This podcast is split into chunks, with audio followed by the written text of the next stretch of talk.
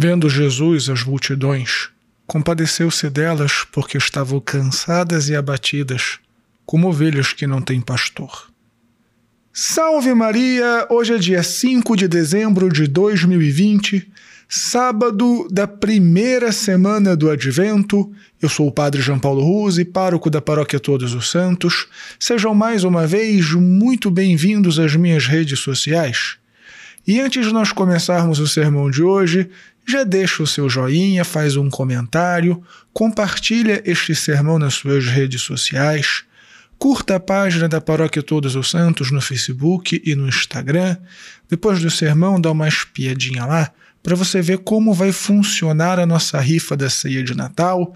E mesmo você que mora em outra cidade, em outro estado, até mesmo em outro país, pode comprar quantos números quiser para doar às famílias assistidas, para que elas também participem do sorteio aqui da nossa paróquia Todos os Santos. Não esquece também que terça-feira, dia 8, é solenidade da Imaculada Conceição, é dia santo de guarda, não esquece disso. Nós teremos missa aqui na paróquia às 7 horas da manhã, missa breve. Ao meio-dia, a hora da graça, com a bênção do Santíssimo à uma da tarde. Às 5 horas, a missa tridentina e a missa também solene às 8 horas da noite. E finalmente, se você está vendo valor no meu apostolado, Considere a possibilidade de ser um doador mensal da nossa paróquia, ou quando for possível para você, fazer alguma doação para ajudar a Paróquia Todos os Santos.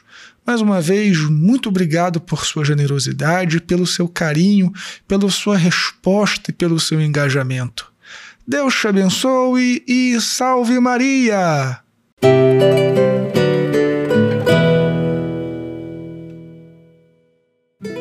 Bem, filhinhos. O amor de Deus se manifesta em seu povo de muitas formas, mas certamente uma maneira muito concreta e especial da manifestação do amor de Deus se dá através dos seus sacerdotes.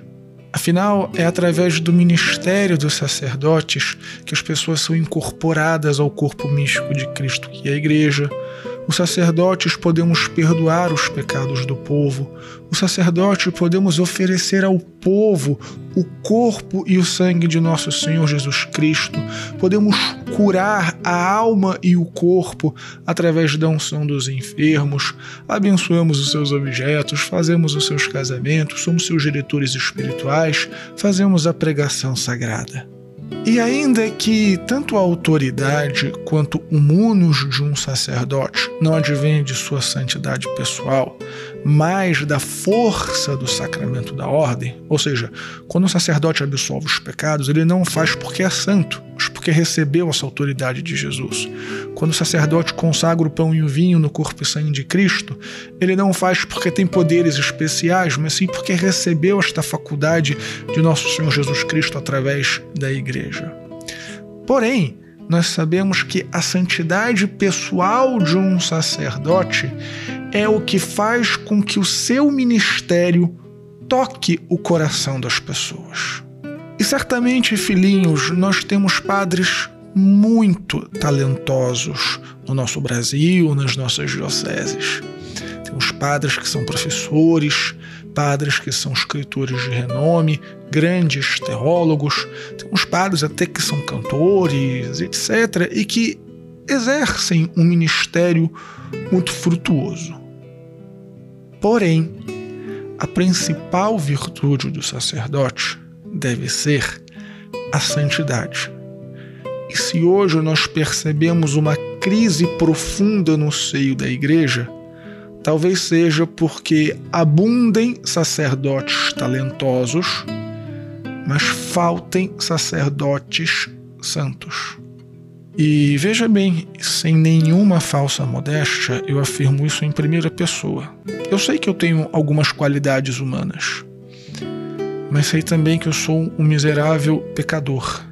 E o que eu preciso mesmo, muito mais do que falar bem, muito mais do que ter alguma habilidade, o que eu preciso como padre é ser santo. Portanto, filhinhos, Rezem muito pelos seus sacerdotes. Rezem ao Senhor que mande vocações, mas que mande vocações santas. Reze por nós que já somos sacerdotes, para que nós sejamos santos e correspondamos a esta graça maravilhosa que é o sacramento da ordem que nós recebemos de Deus e da Igreja. Mais uma vez, filhinhos, muito obrigado por terem ficado comigo até o final deste sermão. Se você não deixou o joinha, faz isso agora. Comenta, eu quero saber a sua opinião. Deixe também o nome do seu pároco aqui para nós rezarmos por ele. Peça ao seu padre que reze por mim também. Compartilhe esse sermão no WhatsApp, no Telegram, nos grupos da família, nas redes sociais, etc., aonde você julgar melhor. Deus te abençoe e salve Maria!